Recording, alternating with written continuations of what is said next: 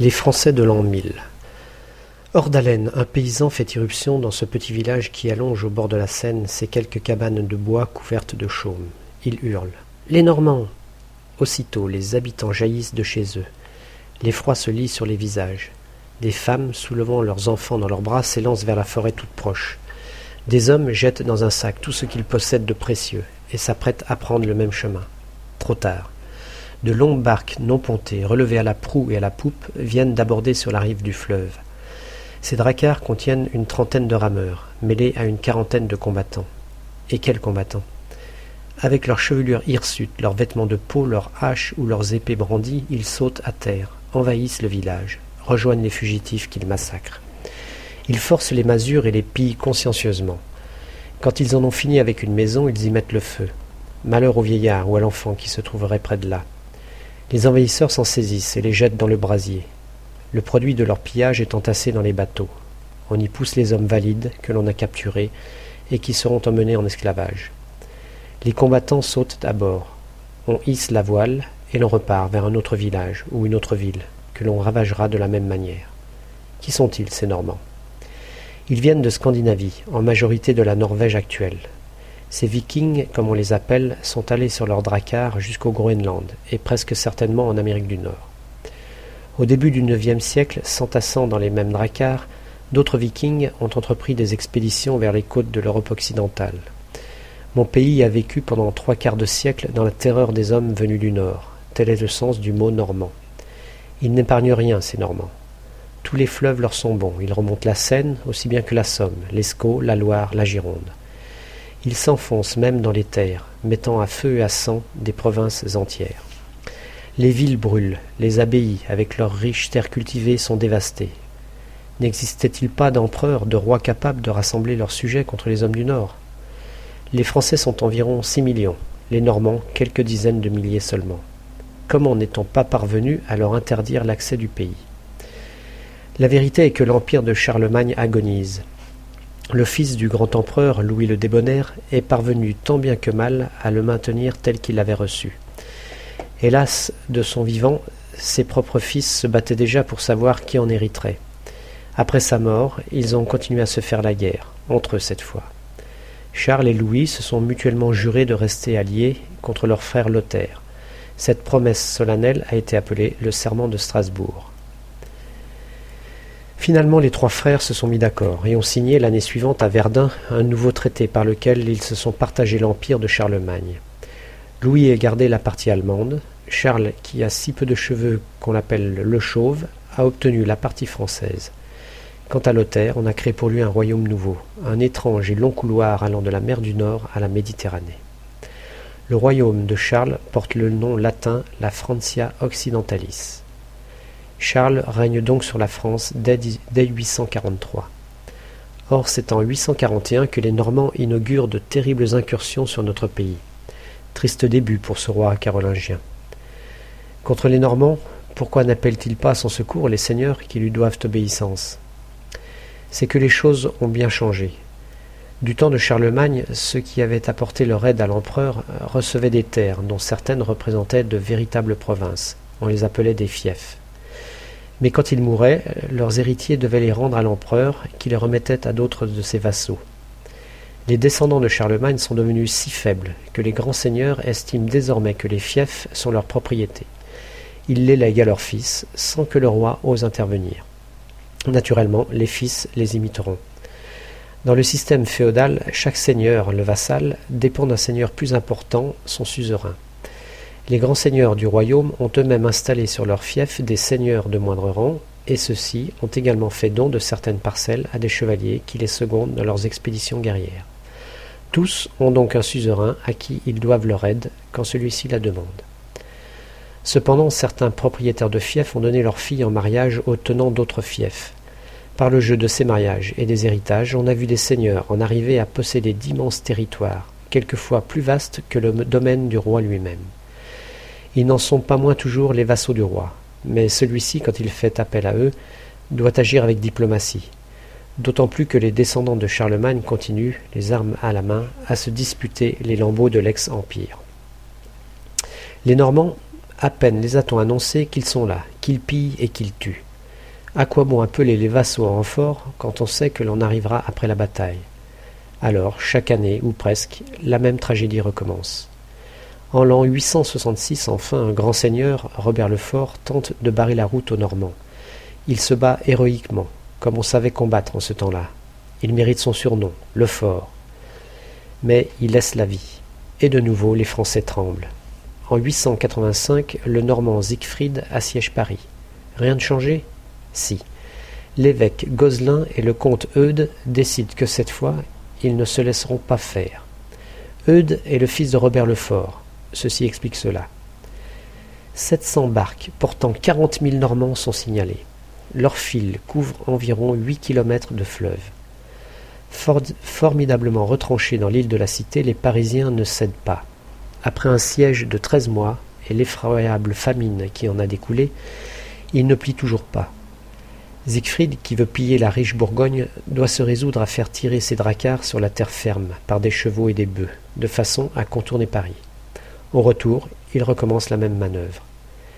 Les Parisiens qui, à juste titre, désespèrent de rois qui ne viennent jamais à leur secours, sont enfin convaincus d'avoir trouvé dans la famille de Robert le Fort de véritables défenseurs. Au IXe et Xe siècle, les demeures des seigneurs sont sommaires. On les construit parfois sur une colline, mais plus précisément sur une motte artificielle faite de terre, apportée par les paysans.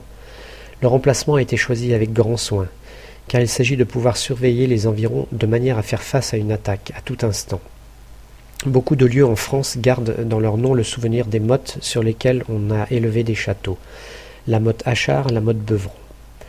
Dès que la motte est construite, on l'entoure d'une haute palissade en bois, que l'on protège par des fossés, des remblais de terre, des haies vives. C'est la première enceinte. Une autre palissade à l'intérieur de celle-ci protège le château proprement dit. Ce n'est qu'une grande maison carrée en bois avec trois ou quatre étages. En cas d'attaque, les assaillants essaieront de mettre le feu au château. Ils y parviendront souvent. On le reconstruira très vite car s'il y a quelque chose dont on ne manque pas en France, c'est le bois. Le pays se présente alors comme une immense forêt.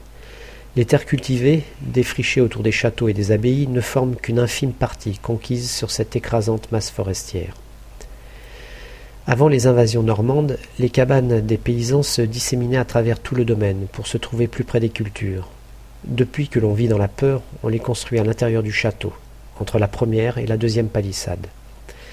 Rien de plus misérable que ces masures, des murs en torchis ou en terre battue, un toit de chaume ou même constitué de simples branchages aucune fenêtre. La porte seule dispense un peu d'air et de lumière. La vie des paysans a toujours été dure, elle le reste. Ce qui l'adoucit désormais, c'est la protection accordée par le Seigneur. Quand un ennemi s'annonce, les paysans s'enferment dans l'enceinte du château, hommes, femmes, enfants, avec les bêtes. Les châteaux ne sont jamais très éloignés les uns des autres, pas plus d'une dizaine de kilomètres, ce qui fait qu'ils sont très nombreux en France. Il en existe plus de dix mille. Il n'en reste aujourd'hui aucune trace. En cette fin de IXe siècle, les seigneurs se font constamment la guerre. Pour ruiner l'autre, on saccage ses terres, on brûle ses vignes, on massacre ses bêtes. L'année suivante, les paysans mourront de faim. Que faire pour empêcher cette multitude de conflits? Le roi Charles le Chauve a pensé qu'il fallait éviter qu'il existe trop de châteaux.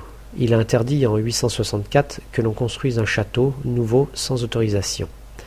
Mais qui écoute un roi qui n'a pas le pouvoir de se faire obéir? Des châteaux, on en a édifié de plus belles. Certains ont fini par se trouver si près les uns des autres que les seigneurs ont pu, du haut de leurs donjons, s'envoyer des projectiles. La loi dans le royaume, ce sont les seigneurs, désormais, qui la font. À la mort de chaque roi, ils se réunissent et choisissent son successeur. En 888, plutôt qu'un prince carolingien, c'est Eudes, le comte de Paris, vainqueur glorieux des Normands, qu'ils choisissent. Les seigneurs élurent cependant encore des princes carolingiens, tels ce Charles le Simple, qui, en 911, pour se débarrasser des Normands, fait don à leur chef Rollon d'une province. Celle-ci deviendra la Normandie. Le dernier carolingien, Louis V, meurt le 2 mai 987.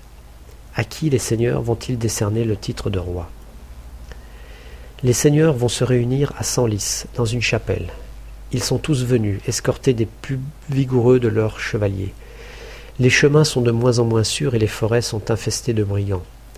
Senlis fait partie du domaine du duc de France, Hugues, que certains surnomment Capet. Assis dans le chœur, c'est lui qui préside. Dans l'assistance, il reconnaît sa parenté. Le duc de Bourgogne, son frère, le duc d'Aquitaine et le duc de Normandie, ses beaux-frères, et aussi les grands vassaux de Chartres et d'Anjou.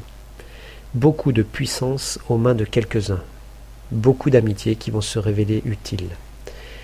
Si le titre de duc de France que porte Hugues Capet doit légitimement en imposer, son propre fief autour de la ville de Paris ne représente que la valeur d'un département actuel. Ce n'est rien comparé aux huit grands fiefs du royaume Flandre, Normandie, Bourgogne, Guyenne, Gascogne, Toulouse, Gothie et Barcelone. Dans ce cas, pourquoi traite-t-on Hugues avec tant de déférence? Tout simplement parce qu'il appartient à l'illustre famille de Robert le Fort et du comte d'Eudes. C'est assurément la meilleure des références. Ce titre de duc de France, c'est son père, Hugues le Grand, qui l'a porté le premier. Depuis, le fils l'a relevé avec une remarquable dignité. On le tient à juste titre pour un prince sage et modeste. Jamais Hugues Capet n'a déclaré qu'il songeait à devenir roi. Mais dès qu'il est apparu à Senlis, pas un seul des seigneurs n'y a, a, songé pour lui. On procède au vote. Hugues Capet est élu à l'unanimité. Le 3 juillet, Hugues reçoit le sacre à Noyon. Nous pouvons en être sûrs. Les seigneurs n'ont pas cru en choisissant Hugues fonder une dynastie. Ils ne lui ont décerné le titre de roi que pour la durée de sa propre vie. Ils ne peuvent prévoir que Hugues, avant la fin de l'année 987, va trouver un moyen singulièrement efficace de conserver la couronne dans sa famille. À la fin de décembre, le roi convoque de nouveau les seigneurs, à Orléans cette fois. Le jour de Noël, dans la cathédrale de Sainte-Croix, il fait couronner son fils Robert, roi des peuples occidentaux depuis la Meuse jusqu'à l'océan. L'idée n'était pas neuve. Pépin le Bref avait agi ainsi pour son fils Charles, et Charlemagne pour son propre fils. Les Capétiens ont ainsi transmis la couronne de père en fils pendant trois siècles, sans interruption. Pendant trois siècles et demi, la France ne connaîtra aucun de ces problèmes de succession qui ont amené les Carolingiens à leur perte. À quoi ressemble cette France de l'an 1000 Chacun vit à sa place et accepte son sort. Les hommes d'Église, des évêques jusqu'aux curés, explique que la loi de Dieu veut que les uns, les prêtres, prient, que les autres, les nobles, combattent, et que les autres enfin, les paysans, travaillent. Il existe donc trois sortes de Français.